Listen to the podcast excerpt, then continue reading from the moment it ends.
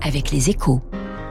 Et avec la Banque Postale, engagée aux côtés de ceux qui font l'économie de demain.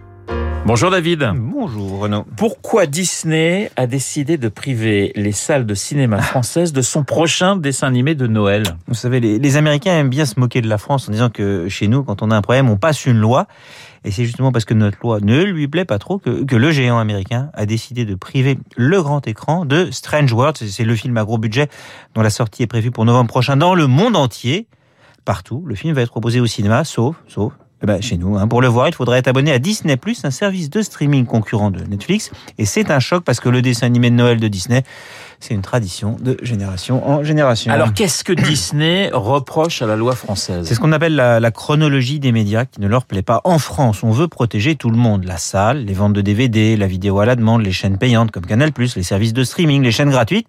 Et on veut aussi que tout le monde contribue au financement du cinéma. Du coup, la règle prévoit des fenêtres d'exclusivité. La salle de cinéma a l'exclu pendant 4 mois du film sur grand écran. Canal+, qui avant devait attendre 12 ou 18 mois, peut diffuser les films au bout de 6 mois maintenant, ce qui est un vrai progrès.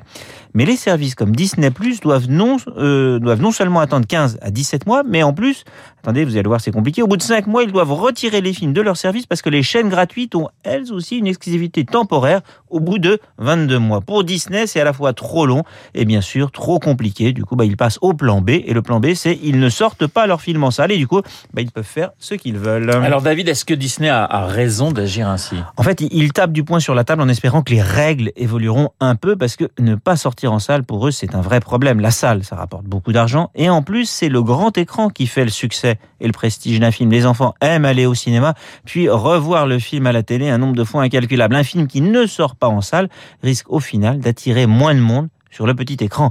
Si Disney devait faire cela partout dans le monde, ce serait une catastrophe. Pour développer l'audience de Disney+, c'est vrai, ils ont besoin d'exclusivité. Mais c'est plus malin pour eux de pousser des séries, qui sont d'ailleurs souvent inspirées de succès sur grand écran, hein, comme le Obi-Wan Kenobi aujourd'hui, inspiré de, de, Star Wars.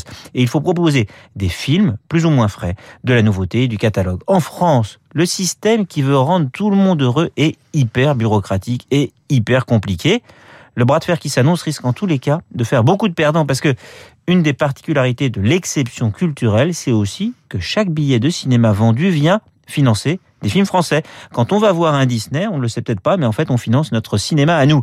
Et s'il n'y a plus de Disney au cinéma, bah, il y aura moins d'argent pour le cinéma tricolore, surtout que la dizaine de films que Disney sort par an représente à eux seuls plus d'un quart des ventes de billets en France. Disney, c'est une machine à blockbuster, comme on dit, et si Disney tourne le dos à la salle, franchement, tout le monde va y perdre. Voilà le décryptage de David Barou. Votre Disney préféré, mon cher David Alors moi, je suis de la génération, pour le premier film que j'ai vu sur grand écran au Rex, c'était Bernard et Bianca, mais c'est franchement pas mon préféré. Bon. Hein, je suis plutôt marqué par, euh, comme vous, je sais pas, les Aristochats, Ah, La Belle et le. Clochard, Voilà. Pinocchio. La Belle au bois dormant. Et je vous conseille un, un petit bijou, c'est euh, Pierre et le loup, musique de Prokofiev, avec euh, le dessin animé de justement Disney. C'est extraordinaire. Le loup m'a fait peur pendant des années quand j'étais tout petit. Merci, euh, merci David pour ce décryptage. Tout de suite la météo.